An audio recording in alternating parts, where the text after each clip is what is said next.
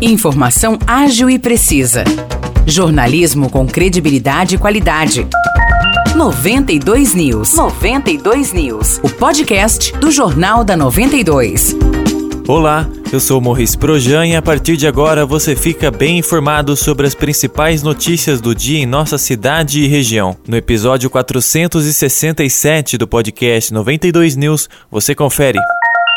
Hoje, a partir das 7 horas da noite, ocorre a cerimônia de inauguração do Hospital Clínico Cecília de Lourdes Fonseca, em Aguaí, concluído depois de quatro anos de obras. O evento é aberto para toda a população, que antes dependia do pronto-socorro municipal e de hospitais da região, e agora terá um novo espaço localizado à Rua Alexandrino de Alencar, número 127, no Jardim Santa Úrsula. O investimento total foi de aproximadamente 5 milhões de reais que vieram de recursos próprios do município. A estrutura é composta por atendimento de urgência e emergência, além de leitos clínicos de internação. São três leitos de urgência com respirador, monitor multiparamétrico e desfibrilador, além de oito leitos de observação. A ala de internação será composta por 24 leitos que atenderão casos clínicos de pequeno e médio porte. A equipe contará com mais de 100 funcionários distribuídos por toda a estrutura. Segundo a Prefeitura de Aguaí,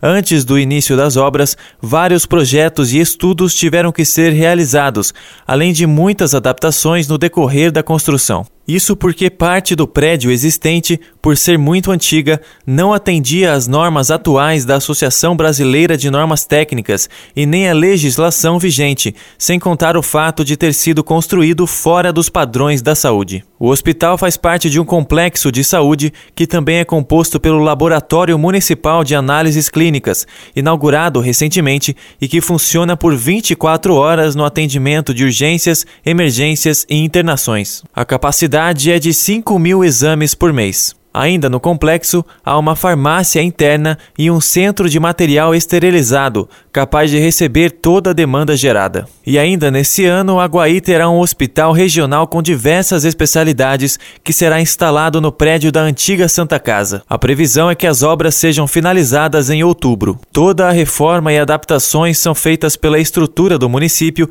e o estado de São Paulo será o responsável por gerenciar o novo hospital, que contará com leitos cirúrgicos.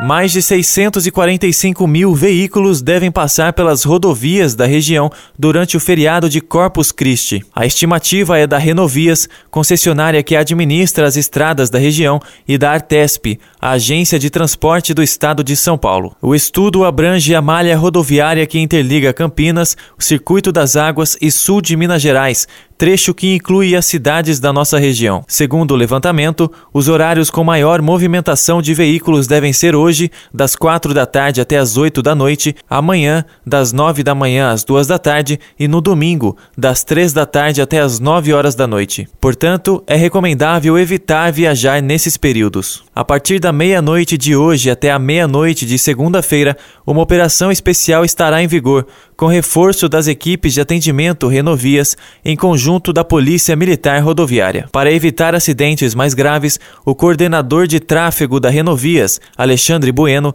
reforça a necessidade de se tomar medidas de segurança. A Renovias recomenda que todos se utilizem do cinto de segurança, inclusive os passageiros do banco traseiro e dianteiro. As crianças menores devem estar em dispositivos de retenção, como cadeirinha, posicionadas de forma adequada no banco traseiro e nunca estarem eh, no colo de seus familiares no banco dianteiro. Isso é muito perigoso. Os ocupantes dos veículos que não usam o cinto, eles podem ser projetados para fora do veículo e sofrer sofrer graves lesões, como trauma de crânio. Antes de viajar, vale sempre também dar uma conferida nas condições gerais do veículo, como por exemplo a situação dos pneus, dos faróis e do motor. Em caso de emergência nas estradas, o motorista pode ligar para o 0800 055 9696. O IBGE está com 24 vagas abertas de recenseador em Espírito Santo do Pinhal e mais 7 em Águas da Prata. As inscrições para o processo seletivo se encerram hoje e devem ser feitas pelo site ibge.gov.br PSS complementar. A carga horária será de no mínimo 25 horas semanais e o período de trabalho é de 3 meses, com possibilidade de prorrogação. A remuneração é de acordo com a produtividade e é necessário ter ensino fundamental completo para concorrer. Mais informações podem ser obtidas pelo telefone 19 3622 3662 ou pelo WhatsApp 19 984460119. A unidade de São João da Boa Vista também está disponível em caso de dúvidas. O endereço é a Rua Senador Saraiva, número 465, no centro.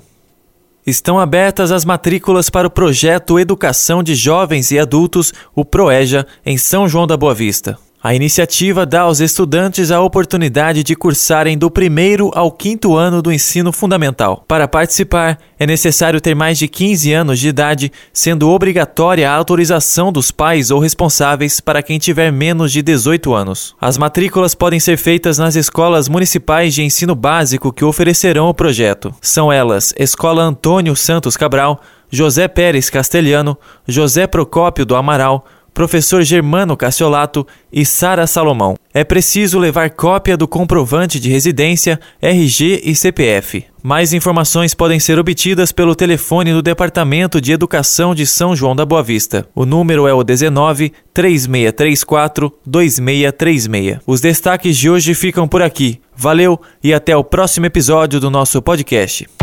Para mais notícias de São João da Boa Vista e região, acesse 92fm São João.com.br ou siga 92fm São João nas redes sociais.